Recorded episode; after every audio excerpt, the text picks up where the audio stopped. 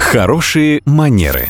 Как произвести впечатление и избежать неловких ситуаций, расскажет преподаватель по современному этикету Татьяна Баранова.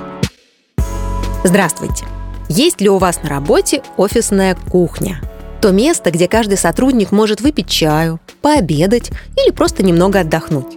Если ваш работодатель предоставляет такую возможность, то пользоваться ею лучше корректно и уважительно по отношению как к самим коллегам, так и к компании в целом.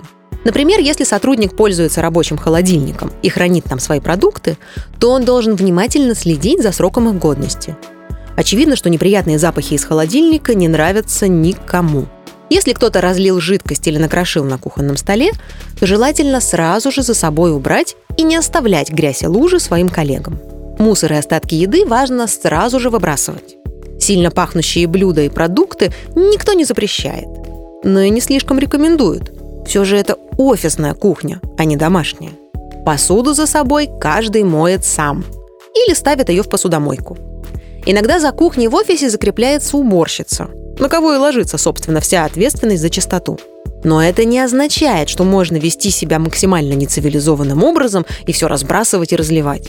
Культура поведения не зависит от внешних факторов. Есть уборщица или нет, поставить свою чашку в посудомойку не такая уж большая проблема.